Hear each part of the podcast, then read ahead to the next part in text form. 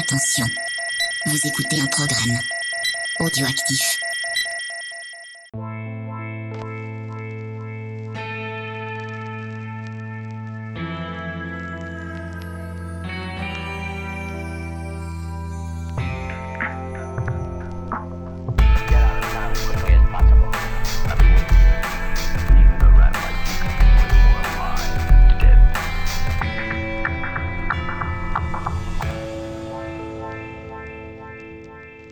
Camarades Borinos, bonjour et bienvenue pour ce nouvel épisode d'émotion et canapé, le format de VHS et canapé où on va explorer les films, les scènes qui nous ont marqués, qui ont généré en nous comme ça des émotions comme seul le cinéma peut, peut le faire. Et je suis pas peu fier parce que c'est le premier épisode d'émotion et canapé qui est publié avec le nouveau générique. Générique fait par Heroina. Mais oui, ça pète la classe. Je suis d'accord avec vous. Et si vous n'êtes pas d'accord avec ce que je viens de dire, eh bien écoutez, arrêtez l'écoute tout de suite. Revenez en arrière, réécoutez ces quelques secondes de générique. Et puis voilà, applaudissez quoi, applaudissez. Merde, des génériques propres, c'est quand même la classe. Alors pour ce nouveau nouvel épisode, euh, vous en avez l'habitude, hein, ce sont les auditeurs qui ont la parole ici. Et là, je vais avoir un auditeur qui a été bien patient parce qu'il a pris contact avec moi. Bah, oh là là, je crois que ça fait maintenant plus d'un an. Et je lui avais dit, oh là là là là, j'ai un planning de fou. Alors, ça on pourrait penser que c'est pour pour se la raconter comme ça, pour se la péter un petit peu, mais même pas. C'était vrai en fait. Euh, J'avais vraiment un planning compliqué, mais je n'oublie rien. Alors à un moment donné, je me suis dit, mais oui, ça y est, là, il y a la fenêtre de tir, on peut y aller.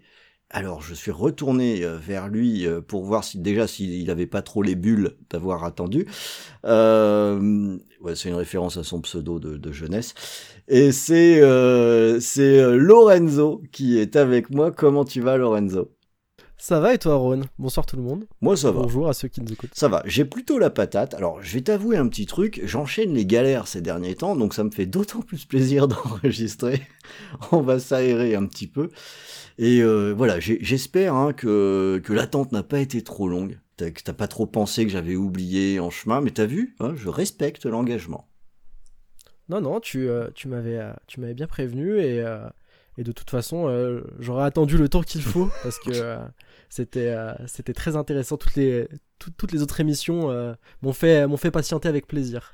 Alors, euh, est-ce que tu peux déjà te, quand même te présenter en, en quelques mots? Puis Si t'es très pudique, tu peux dire non, je m'appelle Lorenzo, puis c'est tout. Alors, euh, je m'appelle Lorenzo déjà, et j'ai 24 ans, je suis étudiant, euh, un passionné euh, de cinéma, on va dire euh, assez mainstream. hein. Je suis, euh, on va dire, moins pointilleux que, que, que beaucoup euh, que vous avez déjà accueillis et, et, euh, sur le podcast, mais, euh, mais j'a- j'a- j'arrive à apprécier malgré tout, je découvre, et voilà. Ben, ça, c'est ce qui- C'est- c'est ce qu'il y a de mieux. Moi, c'est ce que j'envie régulièrement. Il y a parfois il y a des films, je me dis mais j'aimerais tellement les redécouvrir pour euh, pour la première fois. Et il n'y a pas de mauvais cinéma. C'est que à un moment donné, euh, le bon cinéma, c'est celui qui nous distrait. C'est celui avec lequel euh, on s'amuse et qui nous fait kiffer. Et je dis ça alors que j'aime bien cracher sur certains trucs régulièrement, hein. mais en fait, en vrai, même pas. Si jamais on kiffe, ça va alors. Alors, je suis, hyper d'accord. Alors, euh, bon, même si je suis très cinéma mainstream, je suis un peu étiqueté par mes potes comme le mec qui en regarde un peu plus que les autres, quoi. Mais euh, du coup, euh, quand euh, je demande s'ils ont des trucs à me conseiller, ils sont toujours un peu dans le à tatillon, à pas vouloir me conseiller quelque chose. Je leur dis non, non, mais conseillez-moi des choses que vous aimez. Y a, pas, comme tu l'as dit, il y a pas de mauvais cinéma. Moi, je j'aime ce qui me ce qui me divertit et j'aime pas forcément un cinéma d'élite, quelque chose de, très pompeux. on s'en fout. Exactement. Mais tu verras, tu viendras petit à petit quand même sans t'en rendre compte. Alors vous connaissez le format, donc comme d'habitude, hein, c'est moi qui vais commencer à vous raconter une, une petite histoire euh, liée, à, liée à un film. Et le film dont je vais parler, euh, c'est euh, Morte, Della More, un film de euh, Michael Soavi. Alors, euh, c'était même pas exprès d'ailleurs, Michael Soavi, Ah. c'est super italien ça Non, c'est Michele Soavi. Allez, ben voilà, ça y est. Ah bah bravo. Donc déjà, j'ai merdé. je- Super. Je, je suis allé regarder la fiche technique du film. C'est un réal que j'aime bien, en fait. euh, mais euh, donc, si, tu nous connais, tu sais bien que j'aime beaucoup le cinéma italien. Euh, là, ça en fait partie. Et pour moi, c'était un des derniers avant que le cinéma d'italien se, pète un peu la gueule, qui, qui officiait dans le film de genre et qui a sorti pas mal de trucs assez sympas, Sanctuaire, Bloody Bird, et en France est sorti en salle, euh, Della Morte et Della More, le- une adaptation un peu euh, non officielle de Dylan Dog, un fumetti italien. Euh, fumetti, j'ai bon, ça va. Ouais, ça va, ça va. Je savais même, je savais pas, il est, il est sorti en salle en France Ouais, celui-ci. ouais, ouais. Ah ouais, d'accord, ok. Parce que alors euh, pour les besoins de l'émission, je l'ai regardé du coup. Et ouais, du coup, je, je m'attendais pas à ce que, parce qu'au début, j'ai cherché un peu sur les plateformes classiques, je l'ai pas trouvé. Du coup, après, je suis allé voir, il était sur Shadows. Mm. Et je l'ai- regardé et du coup je me suis dit ah à mon avis ça a dû être difficile à diffuser ça et au final il est sorti en salle d'accord Ah ouais, sortir ça. Et t'en as pensé quoi? T'as aimé? Euh, alors euh, C'est spécial, hein en fait, c'était décousu, pour le moins. Euh, mais c'était quand même assez intéressant. Déjà, dans les intentions de réalisation, dans le, le- la qualité des, des plans, enfin de la composition, je veux dire, pic- quoi, c'était euh, très beau. Quoi. Mm. Après, le, le, scéna- le scénario, euh, je, je dirais qu'il y a une première moitié qui me plaît pas mal. Après, euh, c'est moins ma cam parce que je- j'ai peut-être pas les clés de compréhension aussi. Globalement, c'était quand même euh, une bonne expérience. Oh, puis l'actrice, Ah ouais, elle est belle. Je- je sais Ah pas. ouais, elle est magnifique. Euh, Alors, je sais pas comment elle s'appelle, mais putain qu'elle est Elle belle. belle. hein. Alors ouais, bah, Ouais. c'est moi c'est de donc ce film-là euh, dont, dont je vais parler, une scène en particulier, mais qui est liée aussi à tout un contexte, parce que quand je suis allé le voir en salle, euh, un peu un peu comme peut-être toi maintenant, euh, j'allais au ciné régulièrement avec une bande de copains. Et euh, j'avais un peu l'étiquette spécialiste, celui qui va nous trouver des trucs auxquels on n'aurait pas forcément pensé. Ce qui fait que Il famoso spécialiste. voilà, c'est ça. Et ce qui fait qu'assez souvent, c'est moi qui choisissais le, le film qu'on allait voir. Et j'ai emmené voir ma petite bande euh, Della Morte, Della More. Et ça a été une séance un peu difficile. Euh, en fait, effectivement, ce, film qui va donc euh, raconter l'histoire d'un gardien de cimetière dont le travail est de euh, buter les morts qui sortent de leur tombe jusqu'à ce qu'il tombe amoureuse d'une revenante. C'est spécial, c'est très très ésotérique, c'est très aussi italien dans dans le sens euh, euh, italien de- des années 70 notamment. Donc ça joue énormément avec euh, beaucoup d'éclairage, de composition léchée. Et c'est pas forcément, et c'est là où j'ai été très con, c'est pas forcément le cinéma le plus accessible quand on n'a pas forcément l'habitude de regarder ce, genre de film. Et pendant qu'on regardait le film, assez rapidement, j'ai eu mes, mes collègues à côté de moi où ça, ça ricanait un peu, je dois dire. Ok, alors je faisais un peu n'ayons l'air de rien parce qu'en fait, moi je trouvais ça bien. Ça me plaisait vraiment. Alors ils ont ricané encore plus fort parce qu'il y a un des personnages qui est un peu un bénet, qui est joué par le François, le chanteur de la, la souris déglinguée. Non, c'est pas la souris déglinguée, de ah, les garçons bouchés. Les garçons bouchés, voilà, c'est ça. C'est Nia, c'est ça Ouais, euh, oui, Ouais. et il faut bien reconnaître qu'il en fait un peu des caisses, que c'est pas c'est pas d'une finesse totale. Euh, et je me suis concentré tant que j'ai pu sur le sur le film en évitant de faire attention à mes collègues. Et puis arrive la, la, la toute dernière scène du film euh, que je peux divulgacher parce qu'elle révèle rien sur l'intrigue en plus, où euh, le- les deux personnages vont vont vouloir partir euh, vont emprunter un tunnel et quand ils sortent de l'autre côté du tunnel, ben en fait il y a rien. La route elle est elle est cassée quoi. Et ils se retrouvent tous les deux comme ça euh, à, s'asseoir là sur le, bord du- d'une espèce de gouffre qui est, qui est là. Et euh, le film se, clôture comme ça. Et là, on a eu un décalage qui était quand même assez important, puisque j'ai eu mes amis, ça les a fait franchement rire. Donc euh, ils étaient morts de rire. Moi, je trouvais ça super beau. Euh, Je, trou- je trouvais que l'image, elle était super réussie, que ça s'arrêtait euh, comme il fallait. Et l'air de rien, ça m'a pas mal marqué, parce qu'ensuite on est sorti de la salle, donc autant dire que j'en ai entendu des vertes et des pas mûres sur bah, je te remercie pour tes choix, bravo, excellent, bien joué, tu nous la revaudras, etc. Mais quelque part, si ça m'a marqué, c'est parce que euh, pendant que ça, se passait euh, sur l'écran, que je voyais comment réagissaient mes amis et comment moi je réagissais, je me suis dit, ben, En fait, je crois que je suis en train d'aimer un truc que pas grand monde a aimé autour de moi. Là. Euh, voir, ils ont trouvé ça ridicule, alors que moi, je trouvais ça beau. Et c'est ces moments où on décide un petit peu quel type de spectateur on va être. Et là, moi, j'ai décidé que, bah, je m'en foutais. Allez-y, ricanez si vous voulez. Vous avez le droit de trouver ça euh, ridicule, vous avez le droit de rire, vous avez le droit de trouver ça nul si ça vous chante. Euh, moi, j'ai trouvé ça bien. Et ça me suffit, en fait. J'ai pas besoin d'être d'accord avec vous pour apprécier. Euh, j'ai pas besoin de me glisser dans, un moule peut-être un peu plus convenu. Si c'est ça qui me convient, si ça doit être comme ça jusqu'à la fin de ma vie, ben je m'en fous. Je vais continuer de, de regarder des, des films qui, me parlent et sans faire grand cas finalement de ce qu'on va me dire. Alors qu'ils ont sorti des vannes qui étaient pas mal, hein, c'était vraiment drôle, il n'y a pas de problème. Et en fait, j'ai aucun problème non plus avec le fait que euh, qu'ils aient trouvé ça nul ou ridicule ou risible. Ça me pose pas de problème. On n'était pas d'accord, on n'a pas perçu les choses de la même façon et, et c'est pas grave. Et c'est ce que j'en ai retenu de ce petit passage-là, où je me suis dit, euh, en fait, il n'y a rien de moins grave que de ne pas être d'accord avec quelqu'un sur un film ou euh, sur la perception euh, qu'on en a.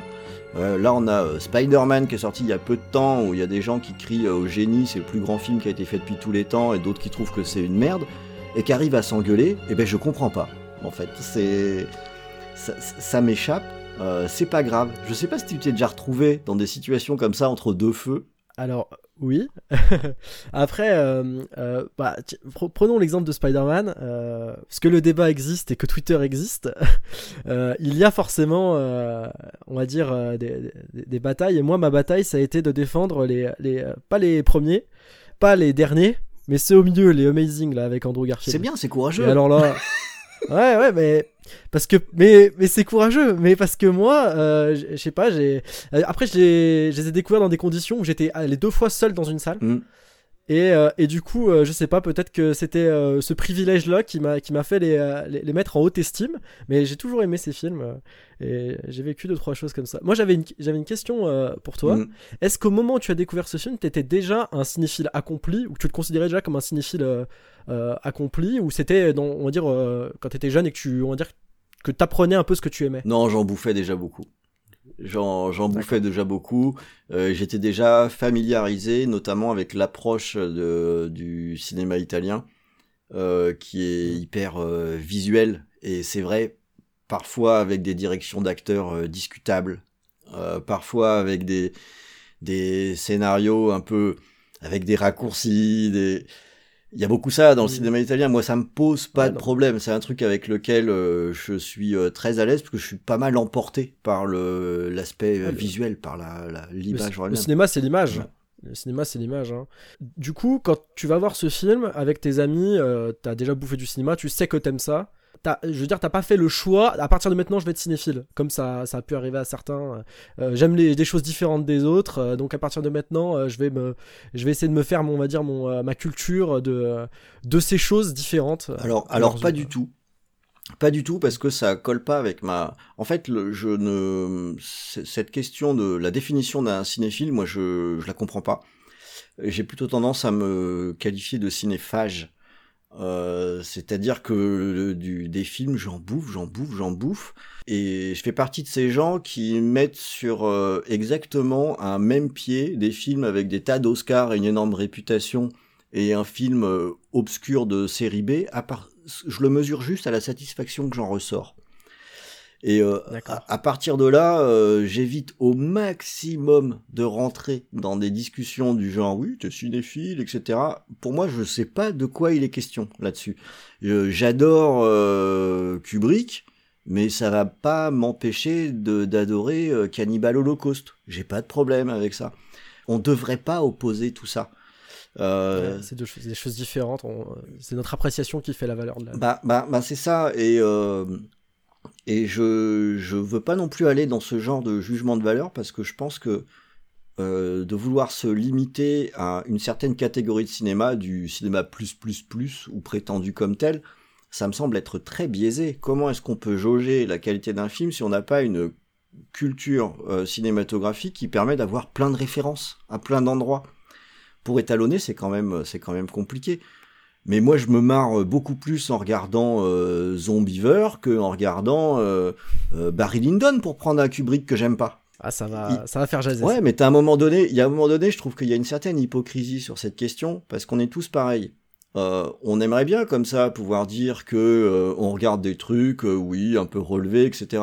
Ok, mais quand on va devoir choisir le Blu-ray qu'on va regarder le soir, est-ce que finalement on va pas prendre Terror Hospital? Ah bah clairement. Euh, après, euh, et- et si- je, je te rejoins, Si- juste, je te rejoins totalement sur Kubrick. Voilà. hein, mais Putain, mais à un moment donné, si tu prends Terror Hospital, c'est peut-être que Terror Hospital, c'est peut-être pas si mal en fait. En plus, je l'aime bien Ouais, celui-là. je trouve, je trouve, je trouve des fois aussi euh, de, de- de prendre tout le temps du cinéma, on va dire un peu exigeant. pff, voilà, si j'ai envie de m'amuser, bah des fois, euh, voilà, un, un bon film, euh, un bon film, bonne série B, ça passe, ça passe très bien. Ouais, exactement, exactement. Donc euh, faut pas. C'est plus simple à se mettre en plus, je trouve.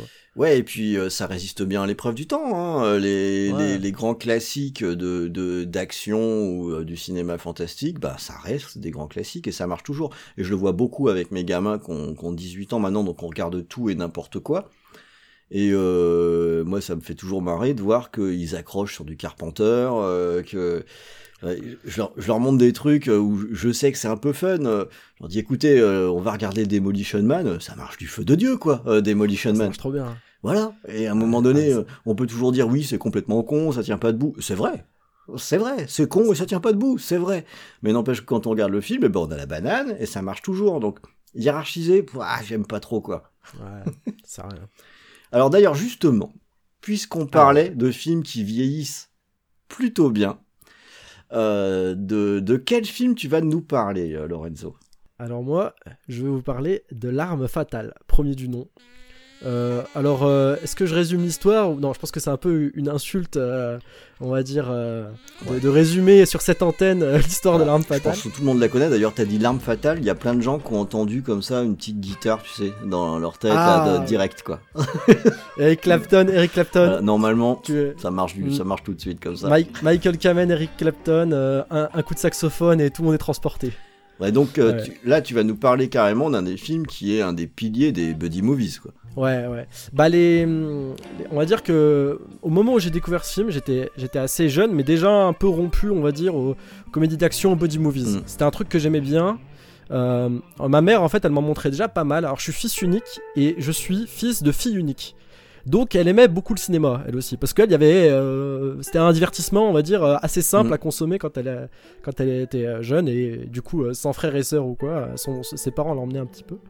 Voilà, donc euh, elle m'avait montré, euh, donc quand j'étais euh, assez jeune, notamment pendant les vacances de Noël, des films comme Fille de Beverly Hills, que j'ai, pour lequel j'ai beaucoup beaucoup accroché. Euh, 48 heures, 48 heures de plus. Avec tous ces gros Die Hard, mots et tout, c'est vachement ouais, bien entre gamins. ouais, il est bon. ouais, non, mais en vrai, en vrai, à- à- à- avec un peu de recul, je me dis, mais elle m'a, quand même osé me montrer ça, quoi. Je devais, je dois avoir une dizaine d'années. Je dis, ouais, c'est, c'est pas facile pour un parent de se dire, bah, je vais montrer ça. Je- Mais bon, euh, du coup, euh, c'était, c'était plutôt une bonne décision parce que j'ai, j'ai grave accroché, quoi. Et j'étais, euh, j'étais super attiré par ce cinéma d'action avec euh, euh, des. Alors déjà, euh, là, on parle de films, c'est euh, VF ou rien pour moi. hein. C'est, euh, je peux pas les re-regarder. euh, À cette époque, les, les VF, elles étaient juste magiques, hein. et puis, euh, enfin, Medondo dans, Mm. la, dans, dans Hills. euh, bah là, on va parler de l'arme fatale. euh, Richard Darbois, euh, Jacques Franz, euh, c'est incroyable. Euh, Enfin, vraiment que des, que des, euh, que des voix incroyables. Même je préfère. Alors, pour l'arme fatale, je me suis fait violence, mais je préfère quand même malgré tout la VF. Moi aussi, J'y arrive.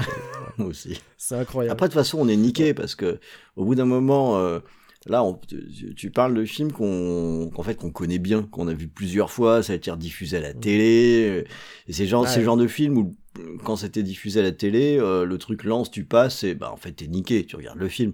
Et tu te retrouves à, à trop les connaître, quoi. Et quand t'as les voix qui résonnent dans ton oreille, c'est foutu. Puis des répliques euh, cultes parmi les cultes. euh, J'ai passé l'âge de ces conneries. euh, voilà, c'est. euh, Ah, moi, j'utilise beaucoup, hein, je suis trop vieux pour ces conneries. Ouais. Ah ouais, moi, même, même moi je l'utilise alors que j'ai 24 ans. c'est, c'est, c'est vraiment, vraiment, vraiment quelque chose qui, qui reste quoi. Donc euh, voilà, ça, ça, ces films, quand je les ai découverts, ça, c'était, il y a une époque surtout qui, qui me marque beaucoup et pour laquelle j'éprouve pas mal de nostalgie, euh, notamment en ce moment, c'était la période de Noël, Mm. parce que ma mère euh, prenait toujours une- des semaines de vacances en fait euh, autour de Noël, et du coup elle était tout le temps à la maison et euh, elle me montrait des films. Et donc, euh, elle savait ce que j'aimais et elle m'a dit, bah, je vais te montrer une saga, bah, voilà. Ça s'appelle L'arme fatale. T'as déjà dû voir passer ça à la télé, t'en as déjà vu sûrement des petits bouts, Mm. mais on va regarder de- le film de, de bout en bout. Quoi. Il y aura pas de pub, il y aura rien, il y aura, il y aura que le film. Et donc, euh, moi, je m'attends euh, à voir un truc euh, déjà de base un peu, un peu plus léger que ce que ce sera. Donc, elle lance le film. Et déjà, dès les premières scènes, je suis heurté par le, le ton du scénario de Shane Black. C'est bien plus noir que ce qui se Mm. faisait à l'époque autour. Euh, Shane Black, c'est le scénariste, hein, c'est un mec qui, euh, euh, a fait de, de, ses personnages, surtout de, Martin Riggs, un mec extrêmement torturé. et donc du coup, les, premières scènes, on se rend compte qu'on n'est pas du tout dans la, suis pas du tout dans, dans ce que j'ai l'habitude. Donc ça m'intrigue.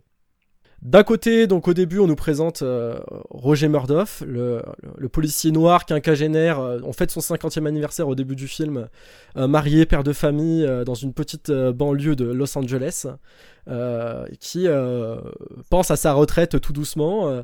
et de l'autre, on va nous présenter, alors qu'on nous présente, on va dire dans la, lueur du matin, euh, Roger Murdoff, on nous présente dans la, dans la, dans la pénombre du, de, de la soirée Martin Riggs, qui lui est, complètement suicidaire parce qu'il vient de perdre sa femme et il y a une scène où il est seul face à son arme et on comprend que euh, la balle il veut se la mettre quoi. Et, euh, et voilà. Et le film avance et ils sont amenés à devenir coéquipiers.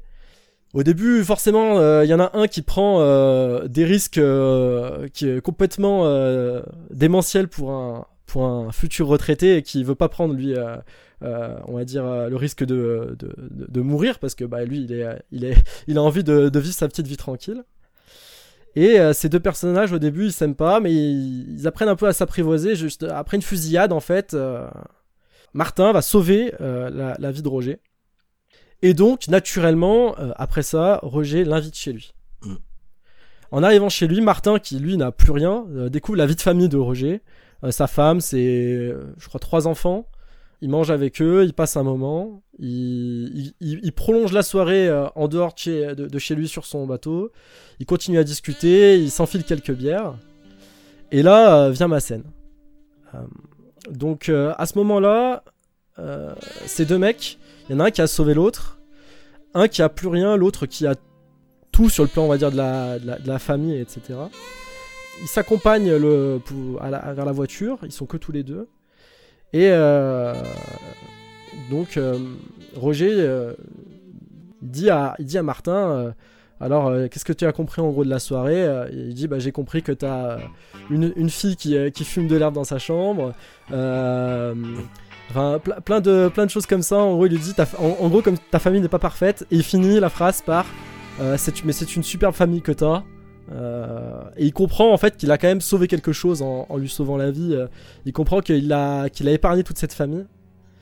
Et, euh, donc, ils finissent la, la- Il va vers sa voiture, Martin. Roger le, regarde. Et Martin lui dit Tu me fais pas confiance, hein. Et Roger lui dit Écoute, si tu passes la journée de demain sans tuer quelqu'un, je, je, pourrais te faire confiance. Et là, il lui explique en fait les raisons pour lesquelles il est, on va dire, euh, aussi euh, atypique. Qu'il a fait la guerre, qu'il était un tireur d'élite euh, et qu'il a jamais su faire que ça, euh, tuer des types, pour, pour le citer. Et à ce moment-là, il y a, un mouvement de caméra, j'aime bien, c'est euh, Martin est sur le point de partir.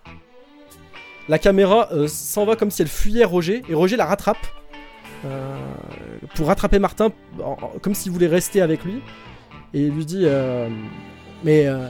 Parce que. Ah mince, j'ai oublié d'expliquer quelque chose, mais euh, il, avait il avait dit que sa femme cuisinait très bien. Mhm. Et il lui dit Mais t'aimes vraiment comment elle cuisine ma femme? Et, euh, et Martin lui dit euh, Non. Et il part. Et Roger a un grand sourire. Parce que là, il a été honnête envers lui. Et qu'entre ces deux mecs, maintenant, ils se sont un peu dit les choses et ils sont honnêtes l'un envers l'autre. Et à partir de là, ça y est. Moi, je suis devant la scène et je comprends que ces deux mecs-là, ils existent. quoi. Mm. Dans ma tête, ce scénario, tout, j'y crois. J'y crois euh, comme euh, rarement j'ai pu y- y- plus y croire. Et, et ces personnages-là, ces deux personnages, comme j'y crois, je m'inquiète pour eux, je m'inquiète euh, de, de ce qui va leur arriver plus tard dans l'histoire. Je, je vais m'intéresser à, à tous les détails quand je vais revoir le film après, parce que on va dire que cette scène elle va prendre plus d'importance, et sinon j'en parlerai pas. On va dire que, on va dire que d'avoir vu les suites des films, ça m'a, aussi aidé à la, à la mettre en relief. Mais ce moment où, il- où, il- où la, la glace est enfin brisée et où ils sont honnêtes l'un envers l'autre, pour moi, il est, il est charnière. Et ça me rappelle un, un peu à cette, à cette nostalgie de, de- du moment où je découvrais des films sans me poser la question, mais où j'y croyais quoi. J'y croyais à fond et l'arme fatale, j'y ai cru comme jamais. T'avais quel âge quand t'as vu euh, ce film? Je dirais que je devais avoir une dizaine d'années, je saurais pas te dire l'âge exact. Dé- Déjà, je vais faire un gros bisou à ta maman parce que ça, c'est une maman du feu de Dieu, quoi. Ah, ouais, ouais. Et moi aussi, je lui fais, je lui fais un gros bisou. Et, euh, et ouais, ouais, c'est, euh, elle m'a montré beaucoup, beaucoup, beaucoup de bonnes choses. euh, et euh, et l'arme fatale en fait partie parce qu'aujourd'hui, aujourd'hui, c'est un film que je regarde très régulièrement. Ouais. C'est curieux parce que ce qui m'a interpellé quand tu m'as dit que t'allais euh, évoquer cette scène-là, mais c'est la beauté hein, d'émotion et canapé, c'est que quand on dit l'arme fatale, c'est pas forcément à ce passage qu'on va penser. Et euh, ce qui est marrant, c'est que sur un film comme celui-ci, qui est, très connu, qu'on a tous vu à de nombreuses reprises, euh, on a tous un peu nos, petits passages euh, chouchou comme ça où il y a, des trucs qui, nous, parlent plus.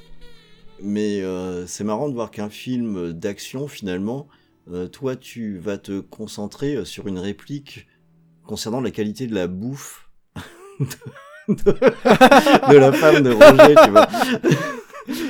Mais Non, mais c'est, je, je sais pas, ça, ça m'a- ça m'a donné un, un goût de, de, ouais, de, euh, d'authenticité dans ce film. euh, Ouais, c'est, c'est vrai que c'est atypique, c'est particulièrement atypique, oui.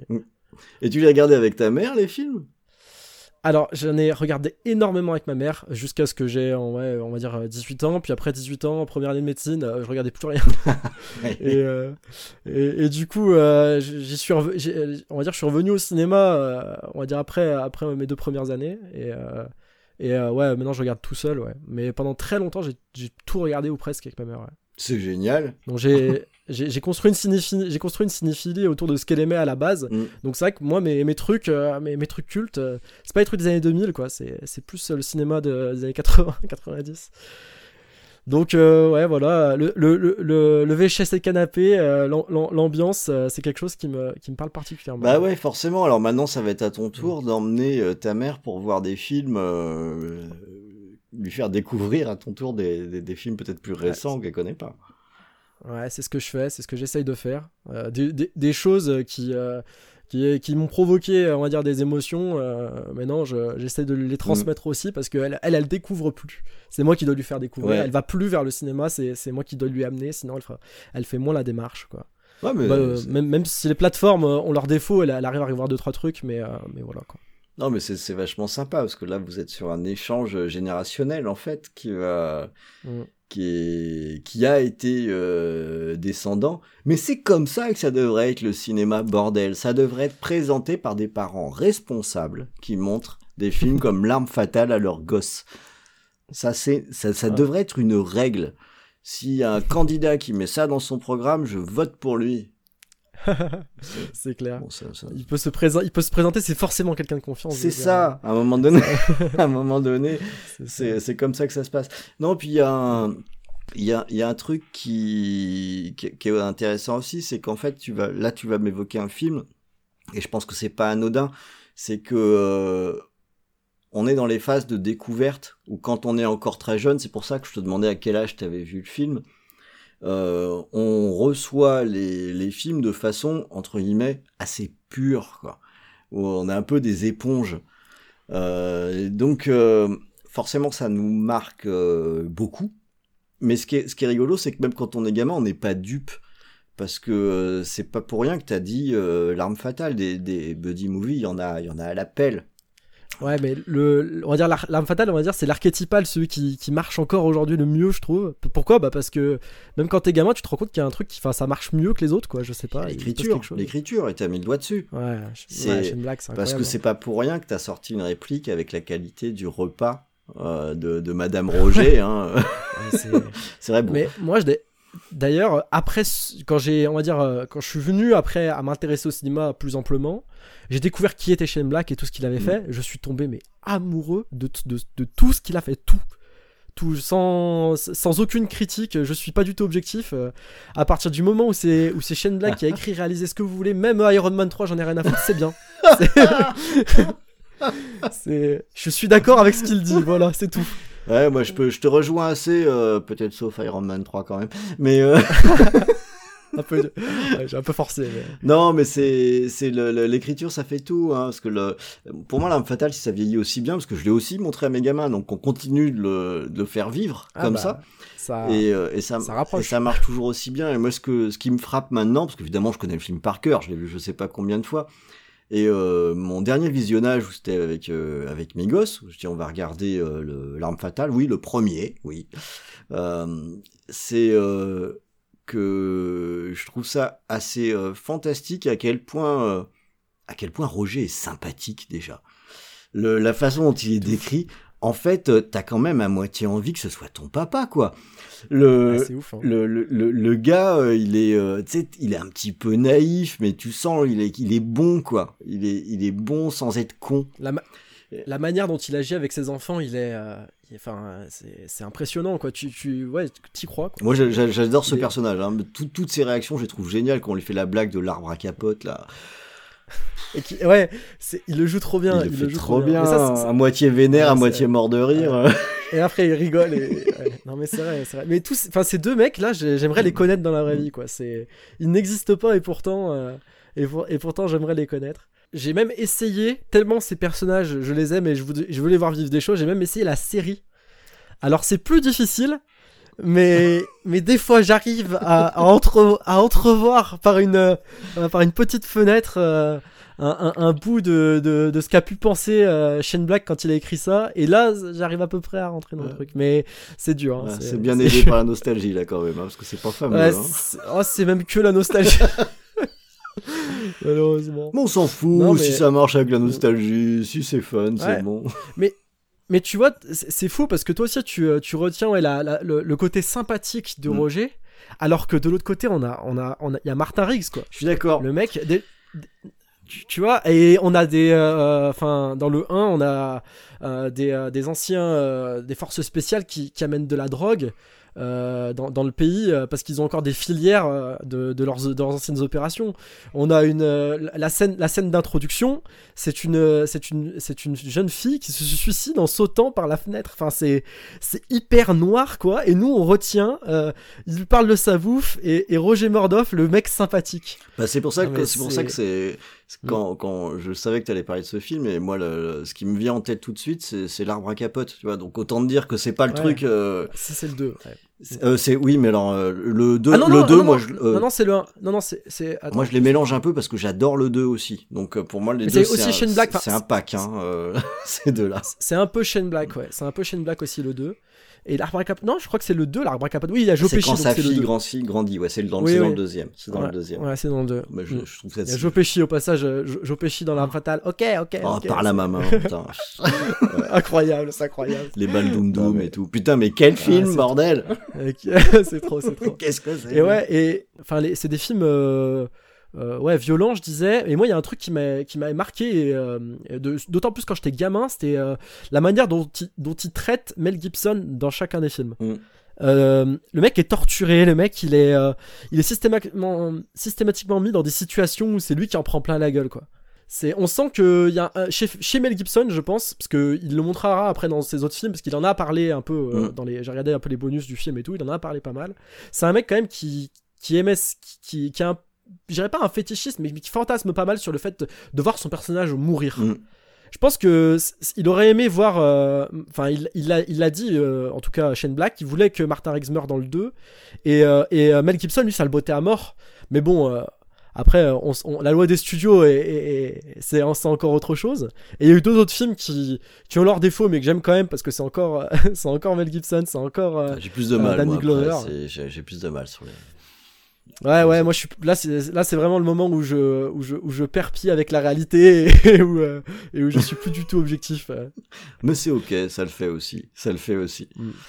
Bah écoute Lorenzo, euh, merci de nous avoir raconté euh, cette scène et tes, tes visionnages canapé. euh, pour le coup, euh, Ah, pour le avec, coup, avec maman et avec la, la VHS, non, peut-être le DVD déjà, t'as 24 ans. Alors, alors euh, j'ai vécu euh, la fin de la VHS Mm. parce que euh, on n'avait pas de lecteur DVD. Ma mère avait quand même pas mal de VHS. Dans... Alors moi j'ai vu Bloodsport, le DVD, enfin le la, la VHS. pas vu, mal, euh, sur VHS. mais pas Et mal. ça, et ça, franchement, en tant que en tant que cinéphile, c'est une belle. tu vois, Ça, c'est une carte de visite, plutôt- ça. Ça, c'est une Ah, carte voilà, de visite. exactement. hein. T'as aimé Crime et. Châtiment, machin? Attends, eh oh, s'il te plaît. Bloodsport en VHS. Alors, tu te calmes. c'est clair. c'est clair, c'est clair. Mais par contre, ouais, après ça a été, euh, ça a été DVD, ouais. Bon bah Lorenzo, merci beaucoup de, de, de ce partage. Euh, c'était euh, c'était bien agréable. Merci à toi. Tu m'as bien donné envie de revoir encore l'arme fatale d'ailleurs.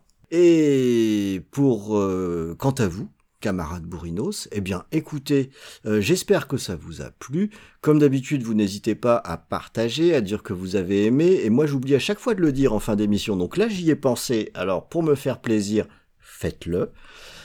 J'espère que vous avez été gâtés en cette fin d'année, que vous avez passé d'excellentes fêtes avec euh, vos familles, un peu comme Lorenzo avec maman, que vous avez pu regarder, euh, pu regarder des films, que vous avez eu des DVD, des Blu-ray euh, sous le sapin, euh, des trucs qui tâchent, des trucs avec un petit peu de réputation, peu importe, comme on l'a dit.